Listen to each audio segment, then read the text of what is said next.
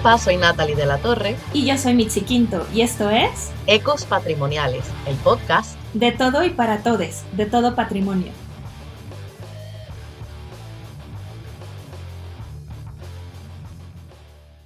Hola, hola y bienvenidos, bienvenidas, bienvenides a este episodio de Ecos Patrimoniales Podcast. Sabemos que la espera ha sido larga, pero estamos muy, muy contentas y contentos porque esta vez tenemos una, pues, ¿cómo decirlo? Tenemos un invitado especial que va a ser un invitado que nos va a acompañar en el transcurso de esta temporada que además de que es alguien muy cercano a nosotras y muy querido por nosotras, también lo admiramos mucho por su trabajo y realmente nos sentimos muy contentas por tenerte aquí, Antonio.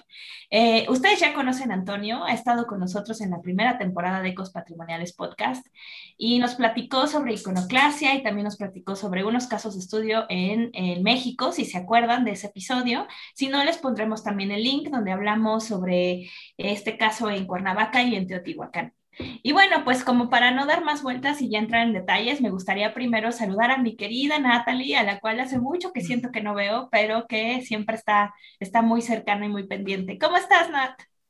Hola, hola, estamos bien, estamos sobreviviendo lo que queda del año, ¿no? Que ya mismo se acaba.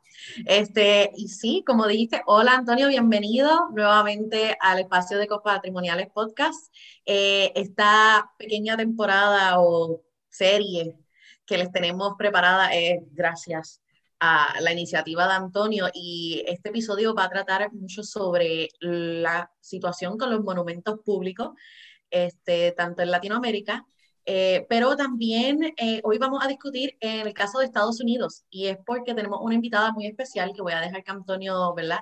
nos dé la introducción. Así que este episodio va a ser en inglés, pero no se preocupen, que después vamos a hacer episodios en español hablando sobre todo lo que discutamos hoy. Así que compartan este episodio con toda su familia latinex que no necesariamente habla en español, pero nada, vamos a disfrutar y aprender un montón hoy. Hola Antonio. Hola Nat, hola Mitzi, um, hi Erin. Uh, muchas gracias por la invitación y me da mucho gusto hablar el día de hoy en este nuevo episodio de Ecos Patrimoniales. Um, so I'll start speaking in English. And of course, I'll just, uh, before I introduce our guest speaker today, um, Professor Erin Thompson, I just want to um, tell a very uh, funny story because um, the day I met Erin in London, it was exact. It was also the same day that I met um, Mitzi. So me, uh, I was in a conference in London, and Mitzi approached me and said, Oh, I would like to just speak with you because I'm doing my PhD on such and such topics, and I would like to hear your opinion about it. So I said, Okay, we can meet on, on uh, next Sunday. And that next Sunday, I was also meeting um, Erin. So for uh, five or 10 seconds, the three of us were in the same place at the same time in London a few years back. So that's when I when when Erin came um, with news about her book, and then I started to collect and connect the dots. And I thought we definitely need to interview Erin, and Mitzi and Nat need to be in that interview because I think it's going to be awesome. So um, our guest speaker today, Erin Thompson, she holds a JD from Columbia Law School and a PhD in art history from Columbia University. She also holds a BA in art history and philosophy from Barnard College. And she's um, the she's United States only professor of art crime, and she studies the black market for looted antiquities, art forgery, museum theft, the ethics of digital reproductions of cultural heritage, and the art made by detainees at Guantanamo Bay, Cuba. Today, we're going to talk about her forthcoming book titled Smashing Statues The Rise and Fall of America's Public Monuments, published by Norton, which traces the turbulent history and abundant ironies of our monuments. So, Erin, welcome. And before I shoot the first question, um, please say hi. Hola, hi. Hi. Hola. So thank you Erin, so much for having me. Oh, our pleasure.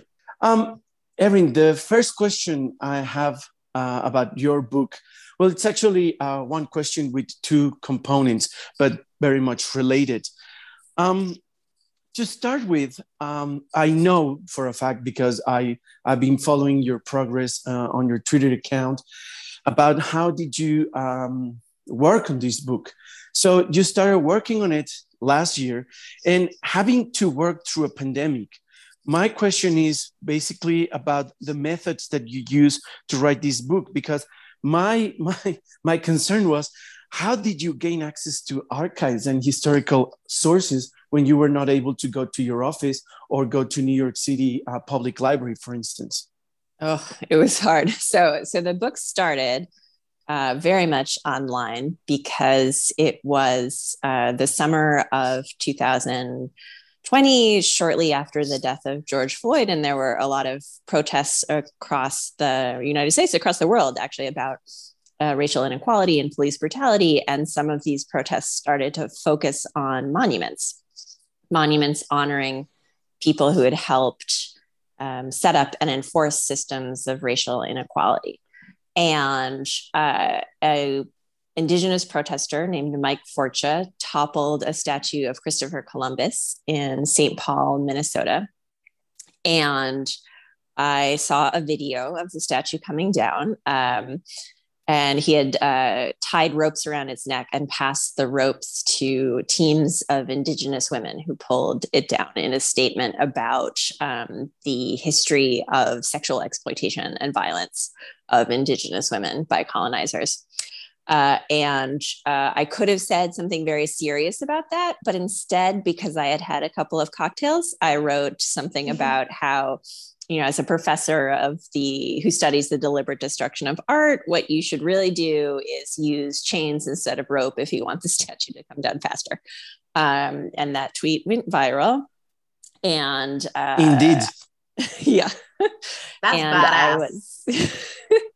well, uh, Tucker Carlson, a famous um, uh, conservative demagogue, said that I was leading armies of nihilists and teaching my oh, students God. how to take down statues. And, you know, I, the only nihilists I know are my small children, and they don't even listen to me about when it's bedtime. So I'm definitely not leading anybody to do anything. Um, but what really interested me is the debates that were happening in the comments on that. There were thousands and thousands of comments on that tweet uh, and I, I realized that a lot of Americans just didn't understand why anybody would have a problem with Columbus or you know how statues could be harmful or uh, there are a lot of people who said okay sure you know these people were harmful but what's the point of taking down a statue at all? And there were basically my entire book proposal came from wanting to answer questions in that that tweet. Um, so yeah i figured if i was getting all this hate mail anyways i might as well write a book proposal about it. And and antonio when i wrote the book proposal when I s- sold it to norton i thought okay i'm going to be able to finish my research in a library. It's not going to be that long um, this being locked out of of libraries in my office. But i i was wrong. I had to do the whole thing with uh either books that I could buy or things that I could access online.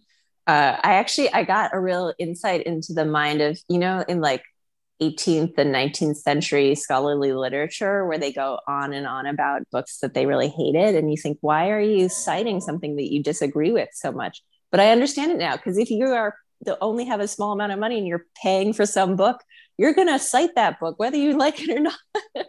So, so I, I, tried to order as little as possible, which was also awkward. Like I was ordering through my local bookstore and I had to tell them things like, okay, I'm ordering this book called Why Every American Should Know and Love Confederate Monuments, but I don't agree with it. Okay. it's not, uh, don't, don't think badly of me. Um, so I, what I ended up doing is, was taking a very different approach than my usual academic projects. Usually I am the type of researcher who wants to have read everything everyone has ever thought about a topic. Um, I go into the library and I find the set of bookshelves and I sit on the floor and I look through them all just to make sure I haven't missed anything. And I wasn't able to do that here. So what I ended up writing about were not necessarily the most famous American monuments. I ended up writing about things that I thought um, I could access the relevant information in digitized archives and that hadn't been the subject of so much scholarly attention that I was worried about missing something.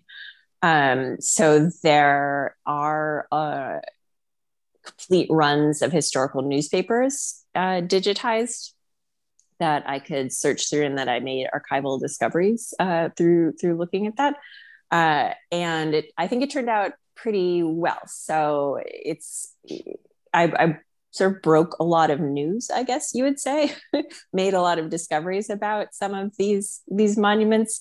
Uh, in a way that's not usually true of my work. You know, I'm a classicist. I'm not used to finding new information. I'm used to thinking potentially innovative portion of a thought of something that somebody has talked about for the past thousand years. Um, and then I also uh, new for me, but very profitable, I think, um, did a lot of interviews. So mm. I hmm. ended up interviewing Mike Forcia, that activist. And it turns out that I was uh, the first one who had bothered to speak with him about his wow. motivations at length, which is remains unbelievable to me because he uh, is one of the only um, activists in the United States who have taken down a statue who is who's been able to talk about it because his um, his trial, his legal process is already over. He was sentenced to community service. Mm. Wow, it's um, well, it's fascinating the um, what what you are telling us, especially because um, when uh, when it comes to the study of this kind of destructions statues, archaeological sites, uh, images. Uh, in my view, I think that there are no established methods to, to study these kind of destructions. And each scholar, each uh, great scholar that has written on the topic, um, actually uh, designs uh, their own um, methods and approaches to write their books, to write their, their articles. So when you say, for example, that um, no one had um, interviewed these activists, um, it is it is definitely shocking. But on the other hand, for example, you have heritage studies and critical heritage studies where you know they they, they continuously tell students go out and find people and interview them because that's where we're going to find the meaning uh, of this heritage. So um, and, and in fact, um, I think that your book does a great job in the sense that it's um, divided in two parts. One is where you talk about the, the falling of these statues, and the second part where you talk about the rising of these statues and what, what does it mean and what does it mean to leave them or to um, or to take them down. And I think that's also a very very clever approach. I really really enjoy it.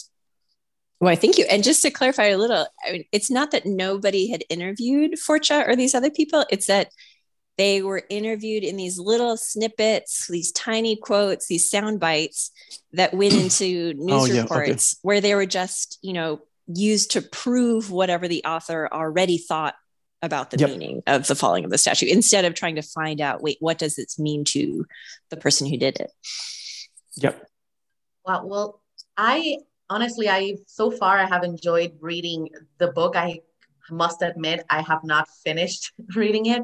And just like Antonio said, I also enjoyed that you start with the falling and you give this historical context about the statue called Freedom and how it all began pretty much. Um, and from there, you know, to the rising of the of the monuments, and it's just like incredibly interesting. And I find it like, you know, you were inspired by what was happening um, with the killing of George Floyd, and there were around 150 public monuments that fell or were removed that year, right? Because right. of the protests. Mm-hmm. So, how, what feelings or emotions did you have while writing this book, especially amidst the riots that were happening at the moment? Um, if you add on as well the stress and anxiety that comes with living through a pandemic at the same time.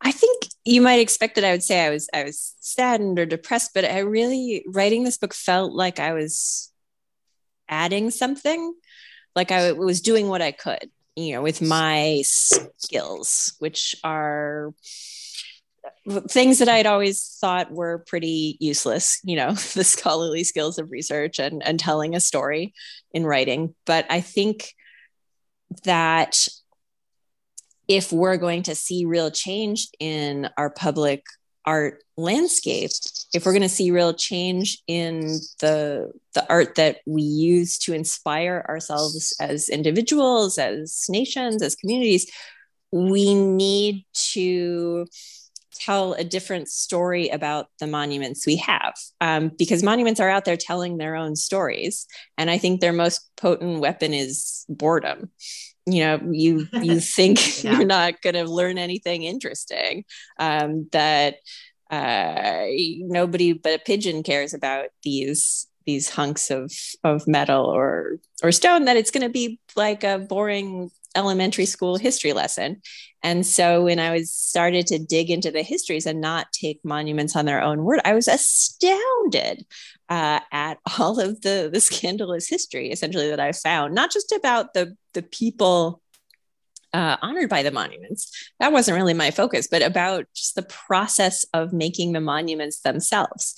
Uh, so the idea that um, the world's largest Confederate monument honoring um, three Confederate leaders, which is in Stone Mountain, Georgia, that's already controversial enough to have a giant Confederate monument. But the idea that it was uh, exploited as a way for the Ku Klux Klan to embezzle donations um, for many years uh, really changes the for me the way we should uh, approach it not as what it seems to be some sort of neutral record of historical truth but as um, the the product of people deliberately trying to exploit their fellow Americans. So, why in the world should we continue to preserve uh, a scam? Uh, is what I have ended up thinking after a lot of my research. That is crazy. That whole thing with the Ku Klux Klan blew my mind. And like, I have a follow up question, but Mitzi, do you have anything you want to say? before yeah. I start asking more questions. no, it's fine. Thank you. Um, well, Erin, I mean, yeah, I was so surprised with the history behind this, no? As, as, I mean, the case study that you just mentioned. And one of the things that I really enjoy about your book is that, as you were saying, like all your academic skills no as a storyteller because i, I like the, the fact that you're a historian. Uh, so i think that really changed the way you tell stories like the way you understand a, a, process and specifically like a heritage process no like thinking about a biography like thinking about a timeline no and how things are valued because of the because of the significance we attach or we give to them. So I, I found really fascinating this this idea of, for example, should we should we conserve something that meant something completely different in the past and that maybe today is just a reminder of something that we did wrong or that we did um, because we were thinking about, you know, in, in another mindset. So, yeah, so the thing I wanted to ask you here is like, for example, during the progress of your research, did you find any, I don't know, like resistance to share information with you? Hmm. I was I was more surprised by people wanting to share information, uh, mostly because it turned out to be good information. So, for example, I talk about an, a national park site of Fort Pillow, where there was um, a notorious massacre of Black Union troops during the Civil War. Uh, and it had been criticized for not um, having enough information about this massacre. They had all sorts of information about you know how big the cannons were uh, but nothing about the the hundreds of of black soldiers shot in cold blood uh, except for some signage about there was the death of quote some negroes. Uh, so i followed up just to make sure what was the current status of that um, installation and the manager of the site was like no no no no no we're changing it all around. Here are you know 100 photos of our new signage uh, we're doing a better job. So uh, people have been very proud of of what they've been trying to do.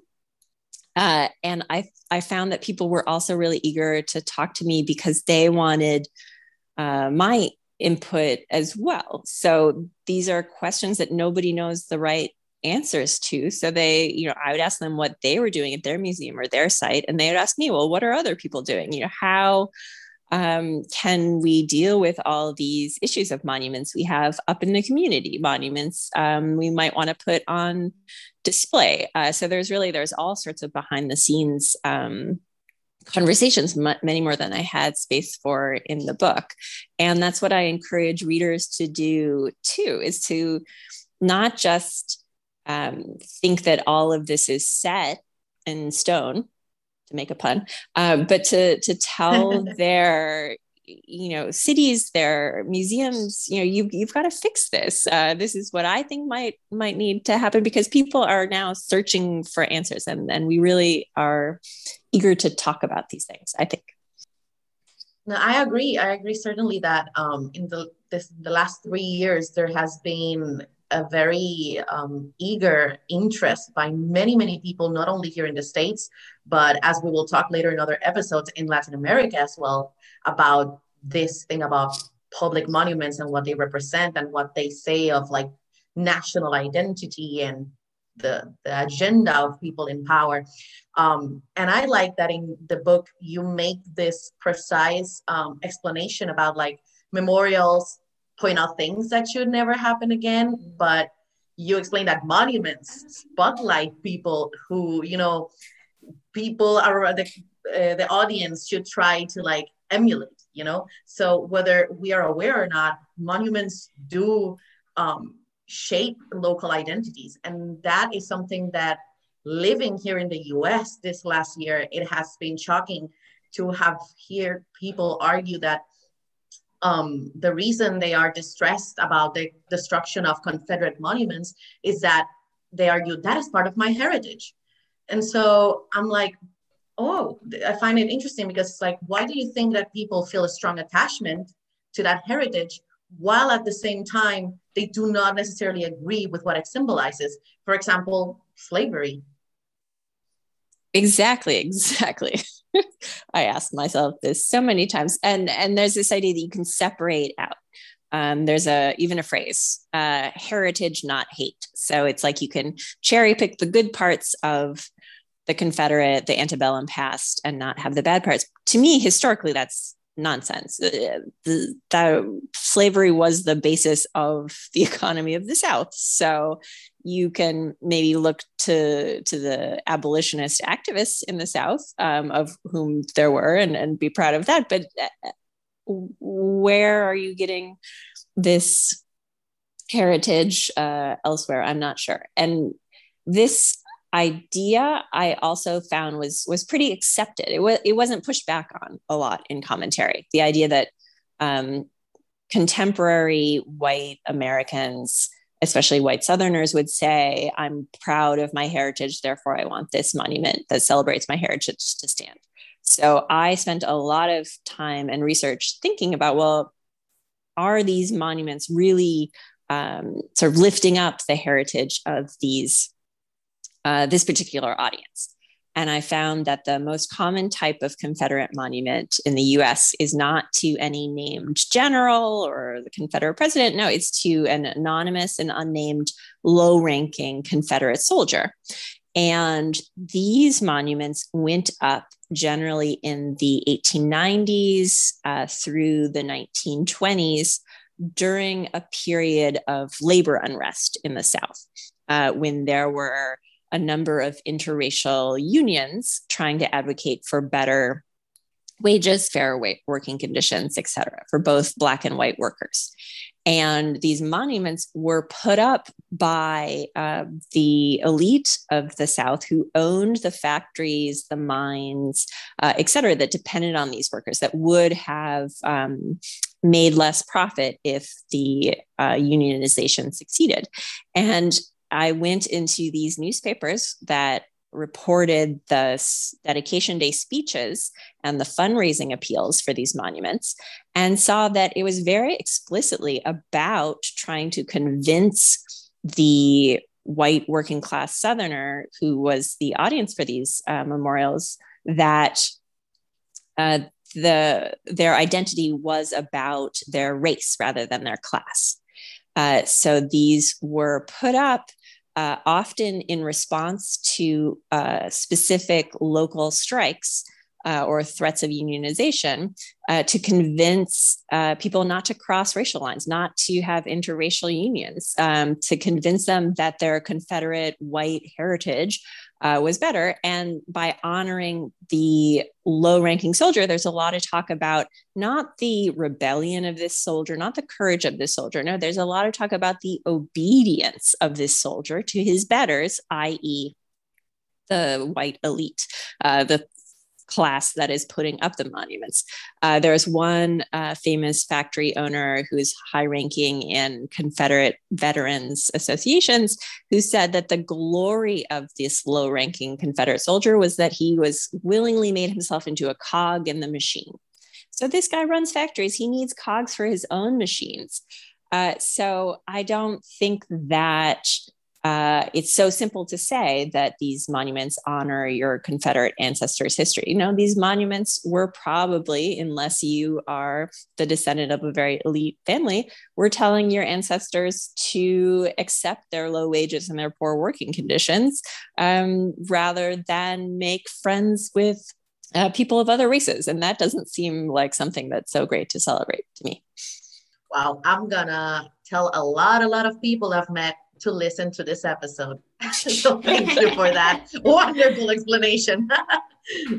so everybody, please stay tuned for next week's episode where we continue this fascinating conversation about the rise and fall of monuments, taking into account, of course, the context of monuments in the United States. But of course, we will be talking also about very more broader terms. And we look forward um, to hearing your comments on social media. So, again, if you haven't done so, please follow us on Facebook, Twitter, Instagram, and YouTube. Para todas las personas que nos están escuchando que hablan español, esta es la primera parte del episodio, pero no te preocupes que la semana que viene continuamos con más de, con esta conversación con Erin Thompson y claro está con Antonio González. Así que si no lo has hecho todavía, danos follow en las redes sociales y síguenos escuchando por Spotify o tu plataforma de preferencia. Hasta la próxima.